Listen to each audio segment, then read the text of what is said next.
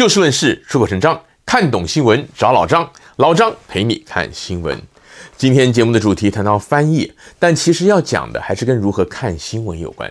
我们一般人都知道，所谓翻译的英文是 translate，这个字原本是有这个转移啊、转换的意思。说起来呢，倒也不难理解。但其实严格来讲，translate 讲的是笔译，也就是文字翻译。只要是语言，也就是口说的翻译啊，英文通常应该用的是 interpret，名词呢是 interpretation，而这个单字的原意呢，则带有解码、诠释的意思。老张这一集的主题提到的翻译呢，当然跟这个 translation 还有 interpretation 有关，但是绝对并不是只讲这个翻译而已，而是想要借由翻译这个事儿，引申到我们观察新闻事件以及新闻报道的态度。而拿来做例子的新闻呢，也是这几天全球瞩目的大事。第一则新闻呢，就是中共二十大闭幕当天呢，前中共中央总书记胡锦涛离席的事件。全球无数的媒体都反复的播放当天胡锦涛在两位工作人员的陪同搀扶之下呀，似乎不太情愿的离席的画面。很多媒体直接下了标题说胡锦涛他是被离席，大家也都是在猜这个胡锦涛他离开之前。到底跟习近平讲了什么？他拍拍这个李克强的肩膀呢，又有什么象征的意义？而绝大多数的媒体呢，也都归纳出了习近平借由赶走胡锦涛，展现出他彻底掌握权力之类的结论。前面老张提到翻译，大家都知道啊，翻译的目的应该就是要让对方能够懂得原本写作或者是讲话的人他要表达的意思。但是您可能没有想过。翻译的时候，到底是要应该尽量的忠于原作者的意思，尽可能用他的遣词用字乃至于句子的结构来翻呢？还是应该要为以看或者听翻译的人为主，用他们熟悉的讲话方式，乃至于将一些情境转换成为这个受众熟悉的文化情境或表达的方式？举例来说，现在有很多好莱坞电影在华文世界播放，像 Netflix 之类的网络影音平台也会提供多种语文的翻译，供不同地区的观众来选择。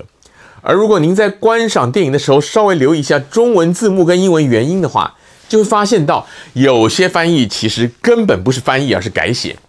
例如说，假如有一个人他自我介绍，他本来讲的可能是 My name is Philip，P H I L L I P，double L。但是在中文版的电影当中啊，这个人的名字可能叫阿飞，而这个话的字幕呢，可能就会打着说：“我叫阿飞，飞是飞翔的飞，不是非洲的飞。”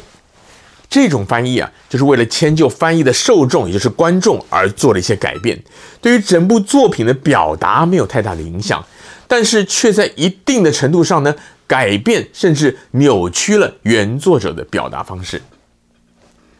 翻译理论跟实务方面呢，讲到这儿先告一个段落，继续来谈这个新闻事件。刚刚讲到的胡锦涛离席事件是发生在中共第二十大的闭幕式当中。早在二十大开幕之前，外界就早已经预期习近平将会全面的巩固自己的权力，习家军将会全面的进占要职。因此，当大多数人看到胡锦涛离席那一幕的时候，脑海里面首先想到的就是。一定是他想要公开反对习近平，所以习近平才干脆直接派人把他架走。有些人更可能会说：“哎呀，习近平就是这么狠，这么霸道，我早就知道了。”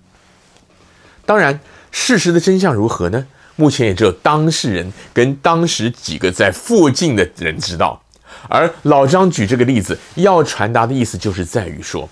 很多时候我们对事件的解读。也会在有意无意间受到先入为主的观念，乃至于大环境的影响。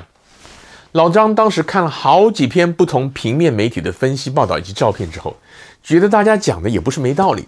但还是想要直接看一下现场的影片，于是就上网找到了这一段影片看了一下。而老张在看过之后呢，却得出了一个跟主流意见非常不同的揣测。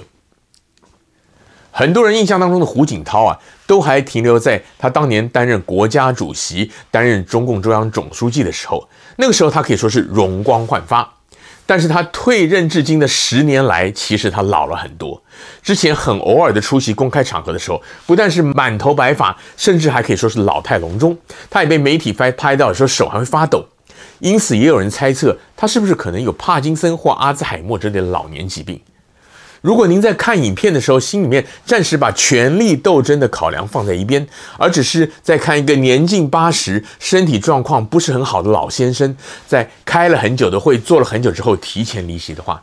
或许您就会跟老张一样觉得说，他就是因为体力不好，所以工作人员出来搀扶他。但是老人家一来动作迟缓，二来脑筋可能也不太清楚了，所以拖延了一些时间，中间还拿错文件夹。而他在经过习近平身旁打个招呼，然后拍一拍即将卸任的李克强同志的肩膀，这些动作，假如拿掉了先入为主的政治揣测，其实真的都很自然。但由于全球大多数人内心原本就预期，something will happen。大多数的记者跟政治评论员看到这样的情况，在考量当前的政治环境以及主流言论市场的口味之后，也就纷纷把这个事件朝向权力斗争的方面去 interpret，也就是去解译、去解读。就好像这个影视剧在翻译字幕的时候，把原本的外语用词拿掉，以符合观众习惯跟想象的中文用语来取而代之，让观众更有共鸣、更入戏呢，其实有异曲同工之妙。老张再次强调，由于真的不晓得当事人说了什么，以中共的行事风格来讲，这件事儿的真相呢，恐怕也永远不会公诸于世。因此，老张也无法证明我自己的想法绝对是对的。但如果您也把政治的因素抽离，单纯就我们生活上跟老人家相处互动的经验来看，这件事儿的确很可能没有外界想的那么复杂。况且就政治的实务来看，胡锦涛身为前任总书记、前国家主席、前中央军委主席，他怎么会不知道政治的走向？怎么可能会以为有机会借着闹场来改变事实？而大权在握的习近平呢，也犯不着特别派人把一个已经下台十年、健康不佳的八十岁老人前任给架走。还有一则新闻，老张要提的呢，则是关于刚选上英国英国这个保守党党魁接任散辞的特拉斯，才走马上任担任英国首相的这位苏纳克。四十二岁苏纳克是英国首位印度裔的首相，也有很多媒体报道提到说他是英国史上 the first prime minister of color，很多中文媒体就直接翻译说他是英国史上首位有色人种的首相。像这样的翻译法，就是按照字面直翻。从意义上来讲，并没有错，但如果以当前的时代潮流与政治正确来说的话，其实并不妥当，因为中文里面这个“有色人种”这个词啊，所带有的种族歧视的意味，其实比英文习惯上说的 “color” 或者 “colored” 要来得严重得多。老张从事新闻工作也有一段时日了，坦白讲，我自己并不喜欢为了政治正确在遣词用字上做文章。因为在大部分的情况下，这些都只是自欺欺人的表面文章，受歧视的对象不会因为用词正确而不被歧视。然而，从这一次的相关新闻中文外电翻译报道，普遍的直接的翻译“有色人种”，而没有设法用比较和缓的用语，像是第一位非白人首相，这可以反映出啊，在华文世界对种族方面的敏感度，相对于西方社会还是比较欠缺的。因为新闻翻译的用语，除了反映出翻译者本身对于东西方文化时事的了解程度以外，更反映出报道对象，也就是阅听大众的习惯跟喜好，而这也可以作为一些敏感议题的观察指标。今天提到两个新闻事件，不全然是跟语文翻译有关，但是翻译学理上的一些原则，却也可以拿来当做观察事件的表象与本质的切入点，给您做个参考。今天节目的时间又到了，欢迎您下次继续的找就事论事、出口成章的老张陪您一起看新闻。